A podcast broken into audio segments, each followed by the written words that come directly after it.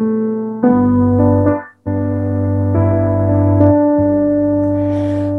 as choisi, choisi la croix, une vie parfaite, une mort parfaite, le choix de la croix. Et ta couronne était d'épines, tu nous couronnes de ta vie, le choix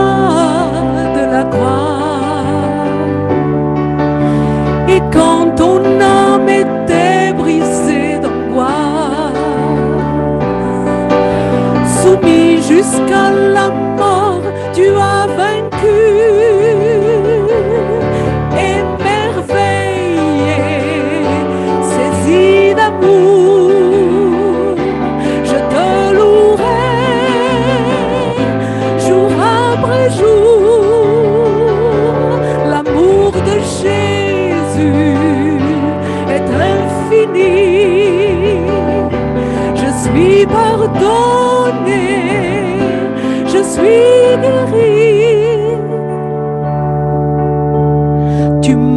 délié de mon péché et revêtu de dignité.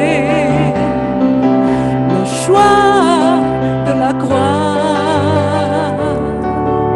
hors de la tombe, victorieux, tu ressuscites glorieux. Le choix de la croix, c'est mon tourment que tu as pris sur toi. Mais tu as dit que ta volonté soit émerveillé, saisi d'amour.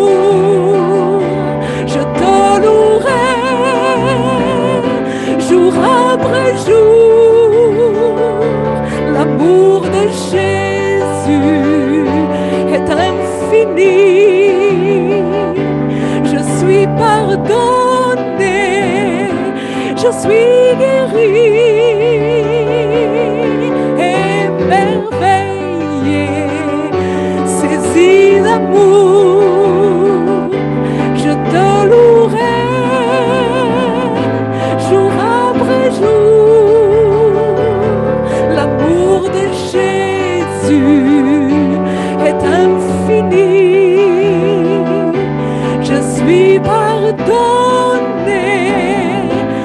Suis guéri.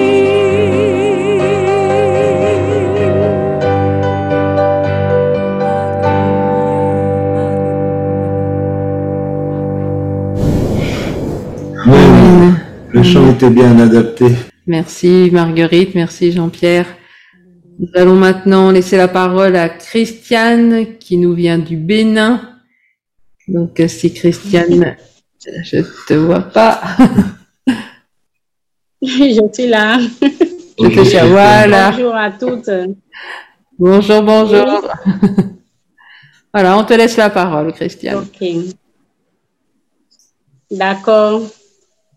Merci et je vous salue tous dans le nom de notre Seigneur Jésus.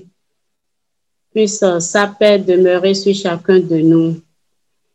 Et aujourd'hui, le message que je nous apporte a pour thème le regard de Jésus. Le regard de Jésus. Et avant d'entrer dans le sujet, j'aimerais que nous ayons un court instant de prière. Prions. Seigneur notre Dieu, nous te rendons grâce. Nous te bénissons, Seigneur, d'abord pour ta vie en nous. Et aussi parce que, Seigneur, tu as préparé d'avance ce jour pour nous, afin que nous nous retrouvons et que nous soyons autour de toi, Seigneur, car nous croyons que tu es au milieu de nous.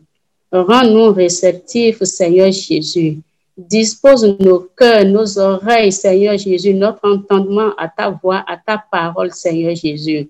Car ta parole ne sort pas sans effet, afin qu'elle puisse accomplir, Seigneur Jésus, ce pourquoi tu nous la donnes aujourd'hui.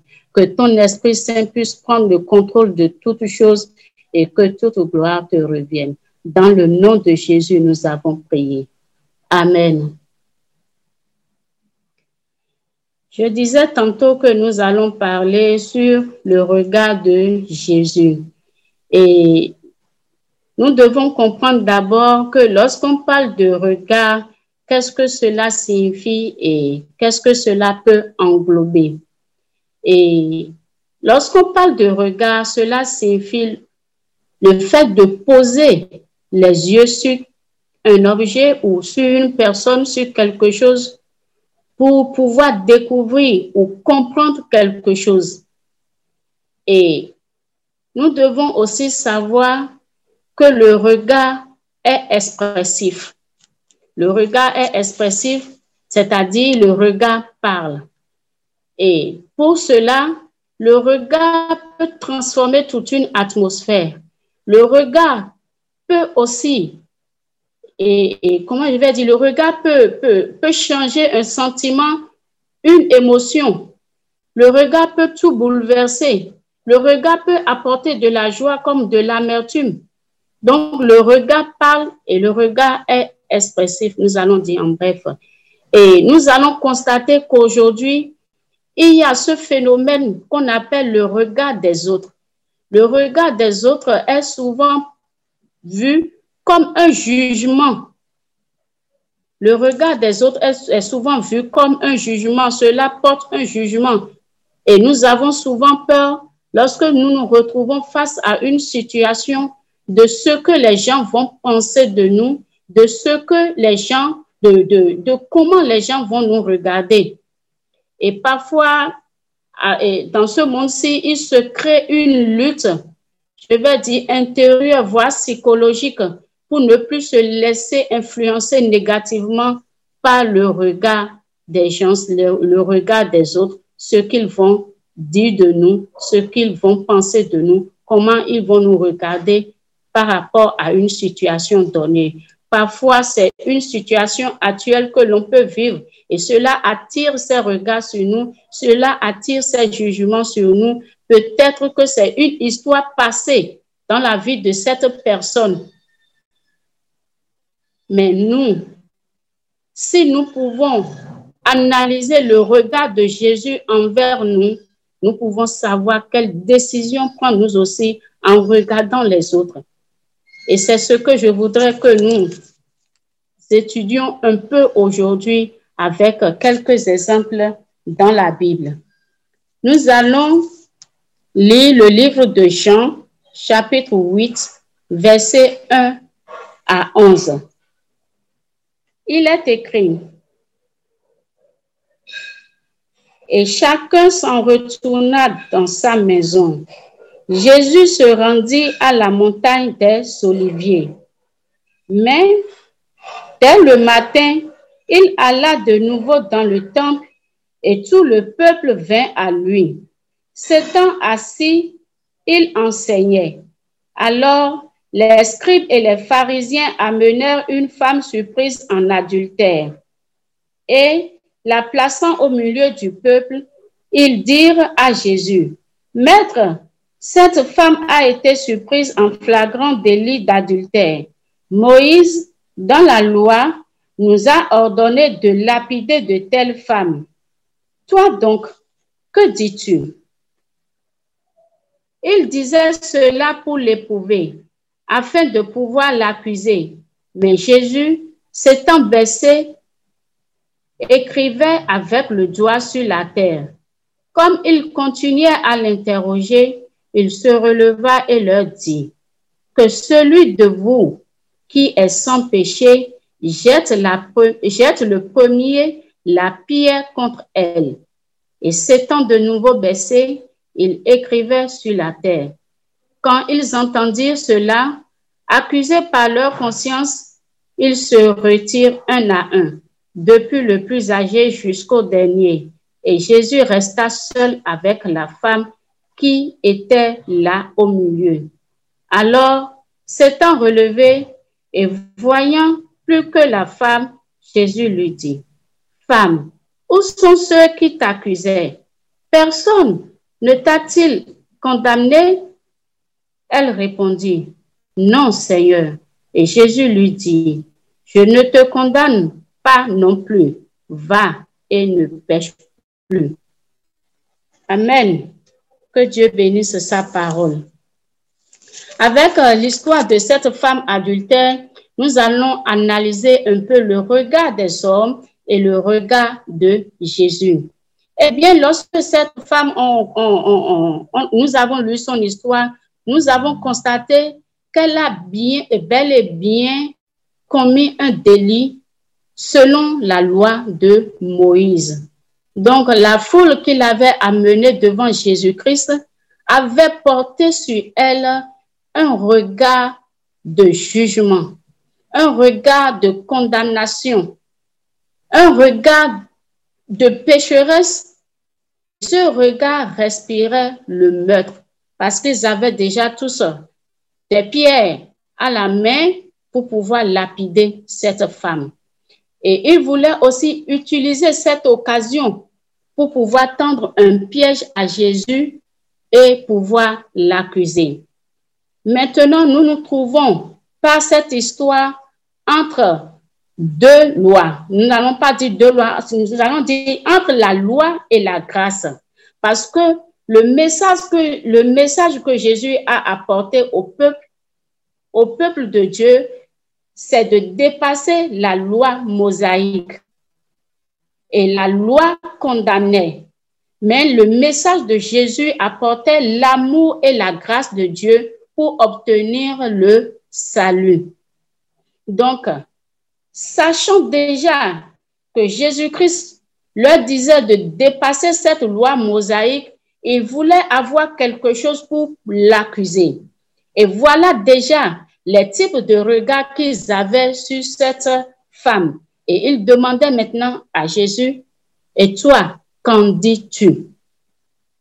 Et nous savons que Jésus-Christ connaissait déjà leurs pensées. Il lit dans les cœurs, il sait ce à quoi chacun pense. Et voyant déjà leurs pensées, il leur dit que celui qui est sans péché lui jette le premier la pierre. Puisqu'il se disait être sous la loi de Moïse et vouloir appliquer la loi envers cette femme, alors Jésus aussi a utilisé leur position pour pouvoir leur répondre. Étant sous la loi de Moïse, que celui qui est sans péché lui jette le premier la pierre. Alors, ayant fait leur examen de conscience et sachant qu'ils étaient tous pécheurs, ils se sont retirés un à un tel que la parole nous le dit. C'était le premier regard de Jésus. Le premier regard de Jésus était envers cette foule accusatrice, ces personnes qui accusaient cette femme. Alors, cela exprimait par ces paroles aussi l'amour, le pardon que Dieu est venu apporter et cela exposait également notre état, l'état de l'homme, c'est-à-dire l'état de pécheur de l'homme. Et heureusement pour eux que leur conscience leur a dit vrai, qu'ils étaient aussi des pécheurs et ils se sont retirés un à un. Et un peu de temps après, lorsque Jésus releva la tête, c'est maintenant un regard envers cette femme un regard de face à face, un regard intimiste. Lorsque les hommes nous jettent des regards, lorsque les hommes, par leur jugement, nous jettent des regards, nous, nous accusent de tout et de rien, peut-être que nous avons vraiment eu un passé négatif ou nous vivons une histoire négative, nous devons savoir qu'en dehors d'eux, le Seigneur a un autre regard pour nous. Et que dit le regard de Jésus-Christ envers cette femme? Lorsque le Seigneur a regardé cette femme, le Seigneur lui a demandé où sont ceux qui l'accusaient. Personne ne t'a-t-il condamné? Et elle a répondu non. Oui, ils sont tous partis et ils ne l'avaient plus condamné. Alors Jésus dit, moi non plus, je ne te condamne. Et en voyant cela, nous allons voir que c'est les personnes là, c'est la foule qui n'avait pas condamné premièrement la dame. Mais non, mais c'est le Seigneur Jésus qui d'abord n'a pas condamné cette dame, cette femme, et l'a pardonné. C'est pourquoi la parole nous dit, si Dieu est pour nous, qui peut être, contre nous? C'est parce que Dieu d'abord a accordé son pardon à cette femme que ces hommes, ces gens, ces personnes qui l'avaient amenée n'ont plus eu la possibilité de la condamner. C'est ce que le regard de Jésus envers cette femme lui a apporté, le pardon par la grâce, le salut. Et qu'est-ce que Jésus lui demande? Jésus-Christ lui demande, va et ne pêche plus. Et lorsque Jésus avait demandé à ces gens que celui qui est sans péché parmi vous lui jette la première pierre, peut-être on peut penser premièrement que Jésus cautionnait le péché. Mais non, il n'est pas venu pour perdre ce que Dieu lui a donné. Il est venu pour chercher ceux qui sont perdus. En ce sens qu'il a dit, ce n'est pas ceux qui se portent bien qui ont besoin de médecins, mais ceux qui sont malades. Je ne suis pas venu appeler des justes, mais des pécheurs. Jésus n'est pas venu pour perdre, mais il est venu pour gagner, pour gagner ses âmes perdues. C'est pourquoi il a démontré l'amour de Dieu par cette histoire. Il n'aime pas le péché, mais il aime le pécheur afin de le sauver. Va mais ne pêche plus. Cette parole doit être aussi notre partage aujourd'hui. Si nous nous voyons dans une position qui ne glorifie pas Dieu, dans une position où nous avons des regards des autres qui nous influencent aussi, nous devons savoir que quelque part de l'autre côté, le regard de Dieu est sur nous. Et il nous dit, va et ne pêche plus. C'est-à-dire, il appelle aussi à la nouvelle marche, à une marche selon la volonté de Dieu, pour dire en bref, marcher selon une nouveauté de vie. Amen. Donc le regard de ces hommes était différent du regard de Jésus.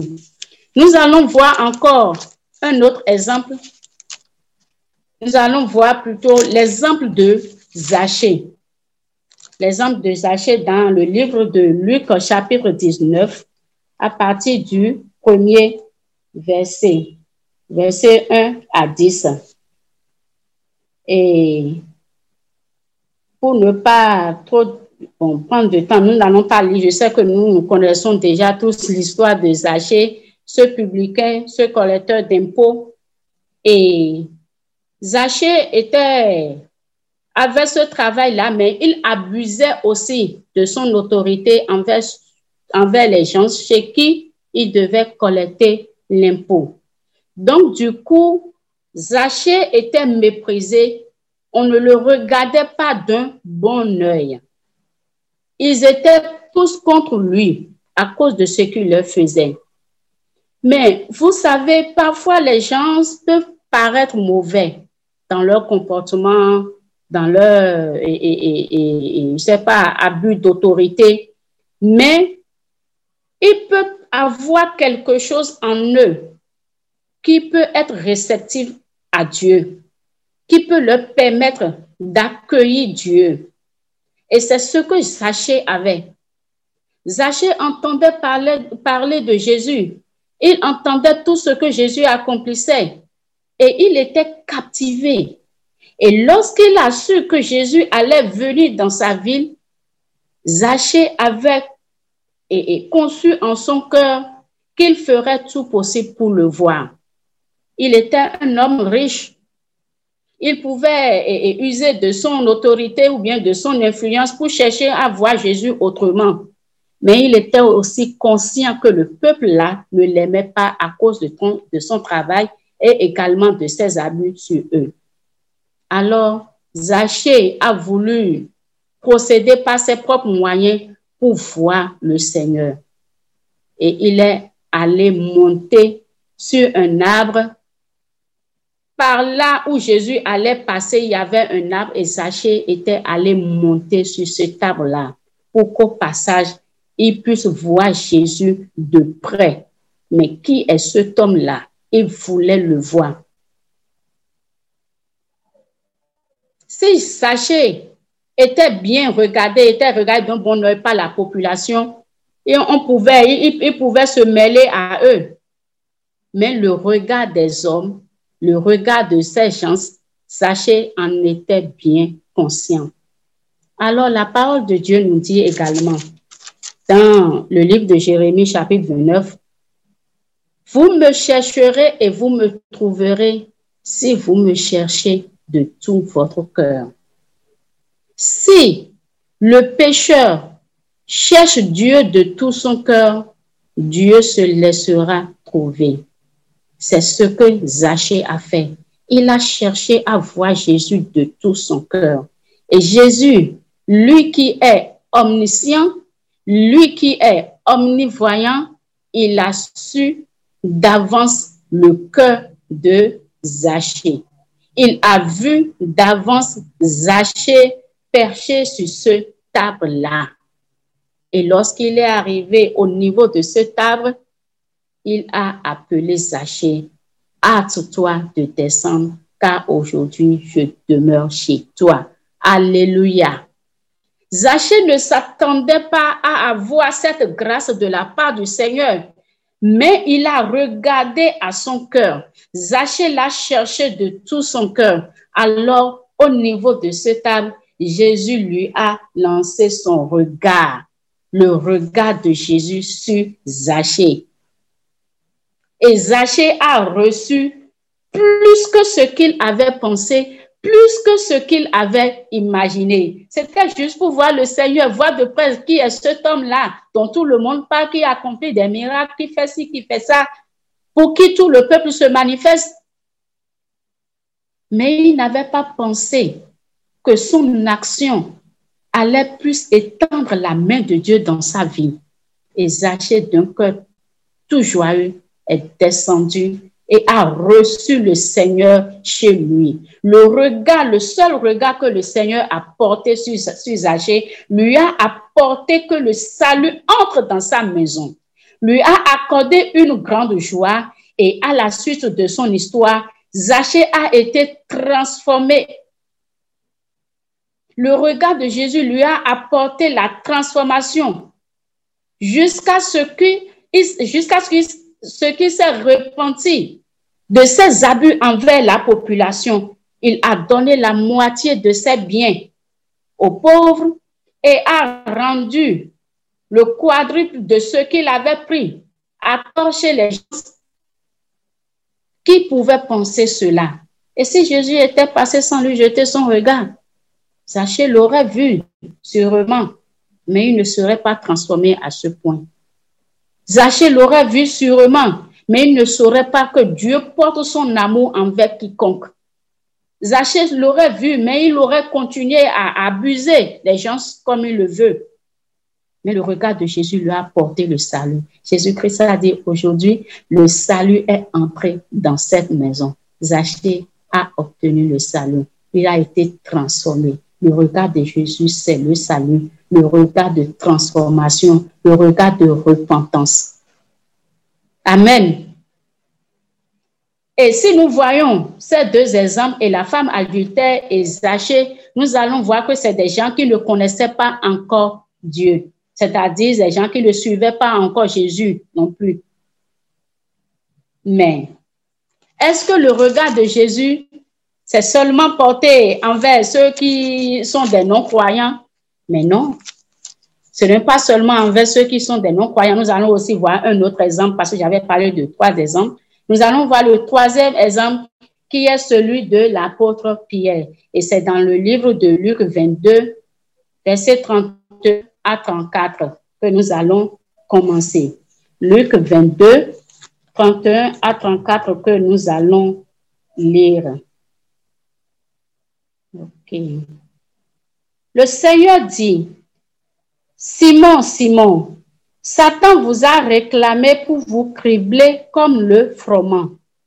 Mais j'ai prié pour toi afin que, ta foi ne défaille point. Et toi, quand tu seras converti, affermis tes frères. Seigneur, lui dit Pierre, je suis prêt à aller avec toi et en prison et à la mort. Et Jésus dit, Pierre, je te le dis, le coq ne chantera pas aujourd'hui que tu n'aies nié trois fois de me connaître. Que le Seigneur nous vienne en aide. C'est toujours pour analyser le regard de Jésus. Pierre est un croyant. Il avait foi en Jésus. Et il a laissé même son travail de pêcheur, de, euh, son travail de pêcheur plutôt, pour pouvoir suivre Jésus. Et beaucoup d'enfants de Dieu aujourd'hui dans l'Église de Dieu ont laissé ou ont abandonné ce qui peut les empêcher de suivre Jésus et ils le savent soit à, à mi-temps ou bien à plein temps. Et c'est une bonne chose. Mais cela n'a pas exclu le fait qu'on soit croyant, le fait que Pierre soit croyant pour que le diable le réclame. Et ce n'était pas lui seulement, ainsi que les autres apôtres et tous les disciples en général. Le Seigneur a dit que le diable les a réclamés, c'est-à-dire pour les persécuter, pour leur faire souffrir la tribulation. Mais le Seigneur, qui le sait d'avance, a d'abord prié, parce qu'il a dit, j'ai prié pour toi, pour que ta foi ne défaille point. Et il a aussi averti Pierre. Mais nous sommes toujours, et, avec notre zèle, nous avons toujours tendance à, croire que nous sommes inébranlables et c'est le oui, oui que nous disons souvent. Mais en fin de compte, qu'est-ce qui est arrivé à Pierre?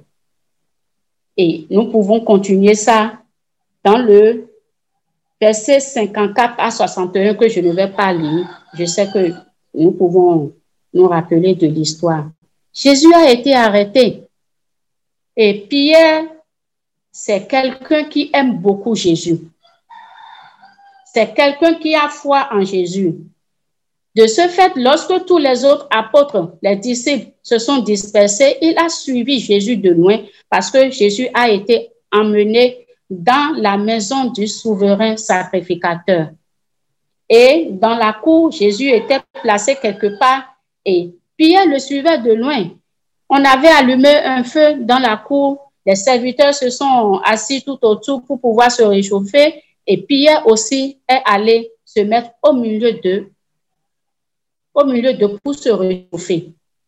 Et voilà, Pierre qui s'était donné tant de peine pour suivre Jésus de loin, pour suivre Jésus de loin. Une femme la remarque, une servante, et a dit à Pierre qu'il était aussi avec Jésus. Et la peine perdue, tout ce que Pierre avait juré est parti en cacahuète. Comme aime le dit notre maman, tout est parti en cacahuète.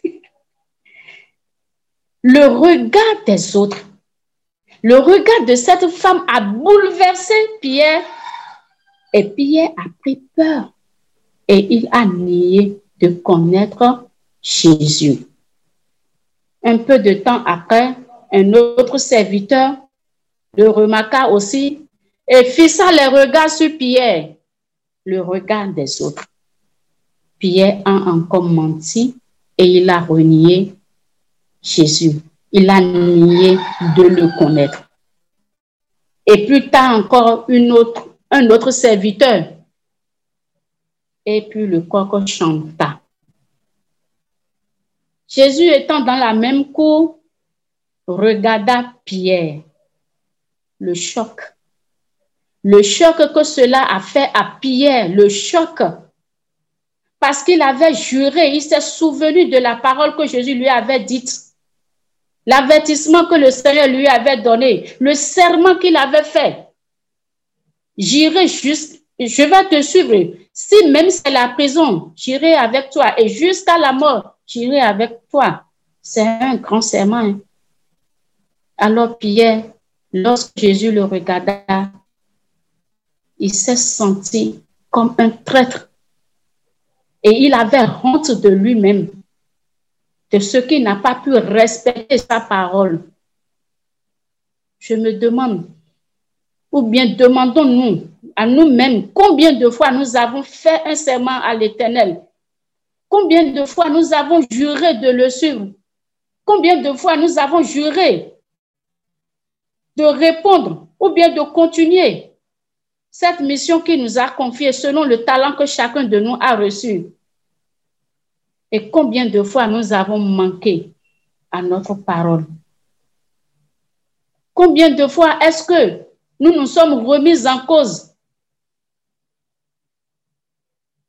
Combien de fois nous nous sommes sentis honteux face à l'échec par rapport à nos serments prêtés de servir le Seigneur, de lui demeurer fidèle? Et Pierre aussitôt a quitté cette cour et la parole nous dit qu'il a pleuré amèrement. Il a pleuré amèrement. Il y a eu la repentance dans son cœur. Il a vu qu'il avait mal fait. Que chacun de nous puisse, dans sa conscience, réfléchir au serment, à notre engagement que nous avons pris avec le Seigneur. Le regard de Jésus à Pierre a créé le changement de direction que Pierre avait prise. Pierre voulait sauver sa peau à cause des circonstances. Parce qu'il a vu que c'était foutu pour Jésus. C'était fini pour Jésus. Et quand il se trouve maintenant en face de la mort, il n'a plus respecté son engagement. Combien de fois, à cause des regards des autres, parce que ces trois serviteurs, à cause de leur regard, Pierre a menti, il a renié Jésus, il a rejeté Jésus. Il a même juré de ne jamais être avec lui. Combien de fois à cause des regards des autres, d'un parent, d'un ami, ou de quelque autre personne, nous avons reboussé chemin. Nous avons laissé notre appel nous avons laissé notre mission. Le regard de Jésus et des serviteurs ont amené Pierre à mentir. Ont amené Pierre à rebousser chemin. Mais le regard de Jésus-Christ l'a fait revenir. Et Pierre a pleuré. Il a pleuré son péché.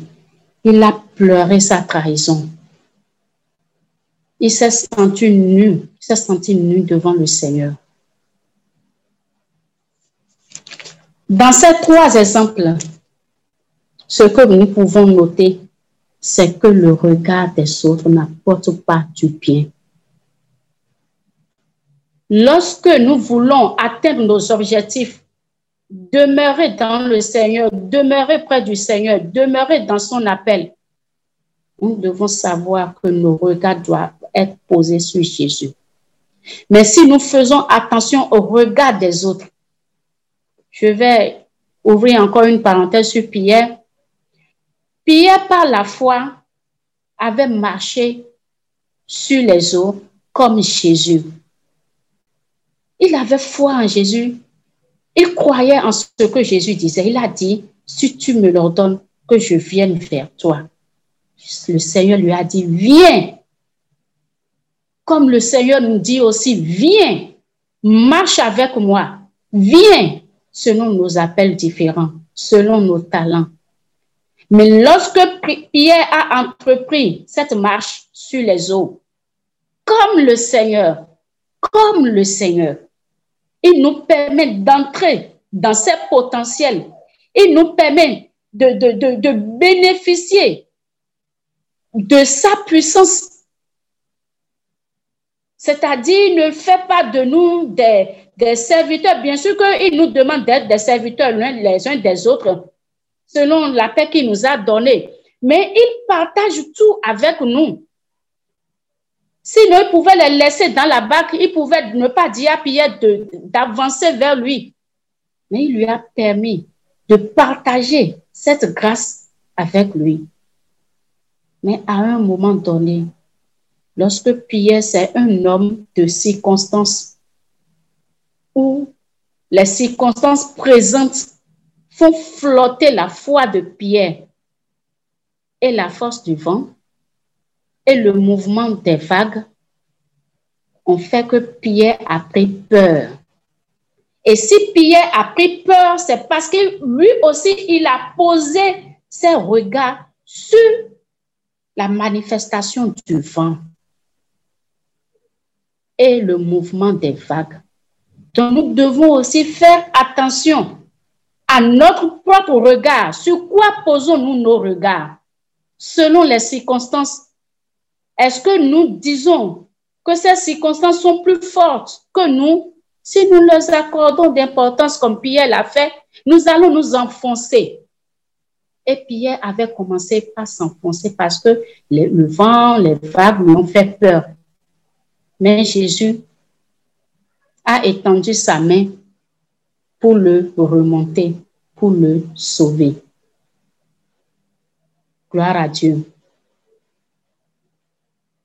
Et si nous, prenons ces cas, nous allons voir que le regard de l'homme et le regard des autres et notre propre regard envers autre chose peut nous enfoncer, peut nous faire dévier de la volonté de Dieu peuvent nous faire croire que nous ne sommes pas aimés, euh, aimés de Dieu.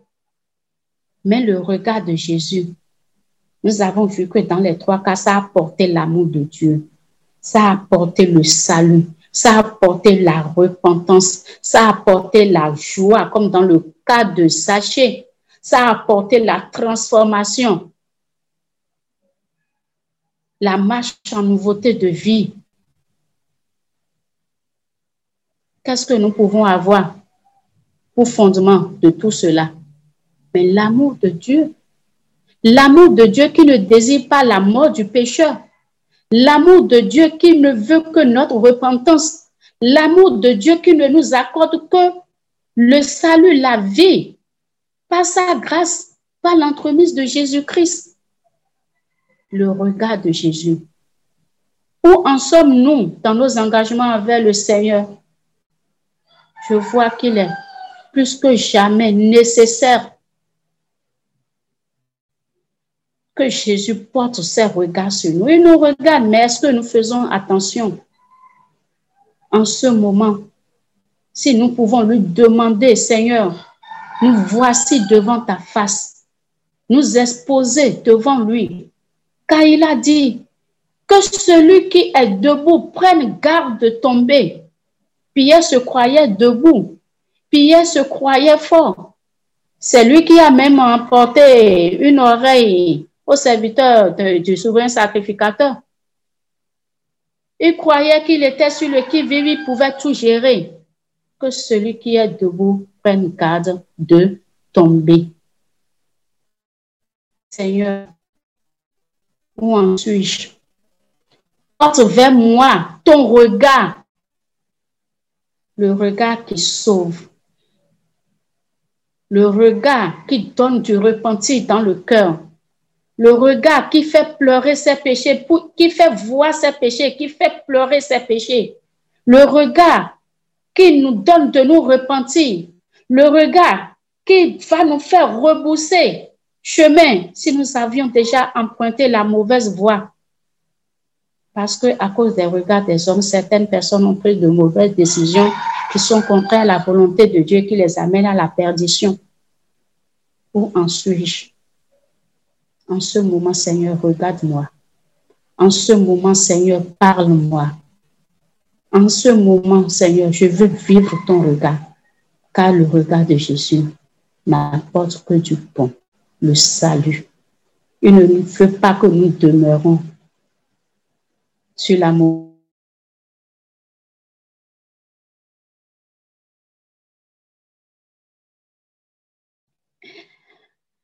Gloire à Dieu.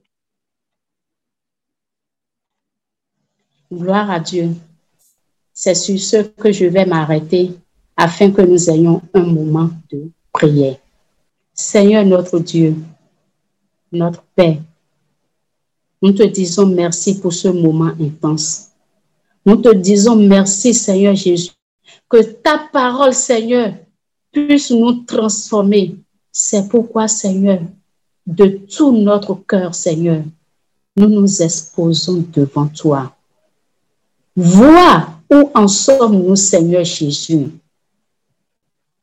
Pose ton regard, Seigneur, sur nos vies, Seigneur, et touche-nous là où il faut, afin que, Seigneur, nous devenions des hommes, des femmes, selon ta volonté, que nous devenions, Seigneur, des fils, des filles, selon ce que tu attends de nous. Tu connais nos faiblesses, Seigneur.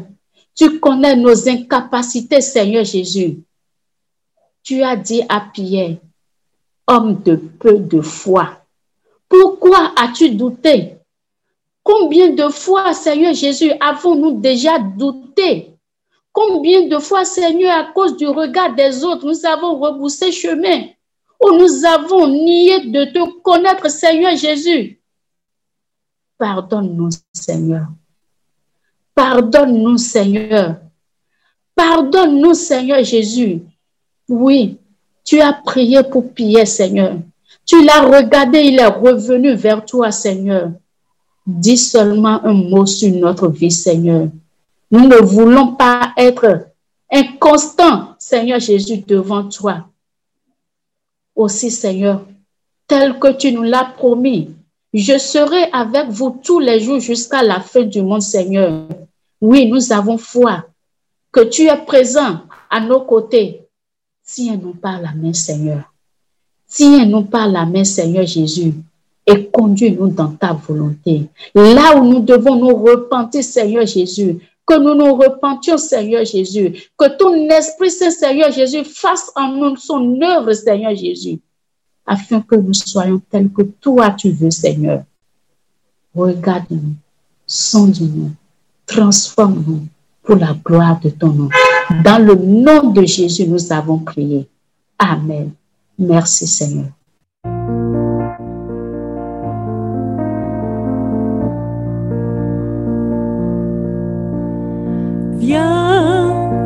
Viens, Esprit du Dieu vivant,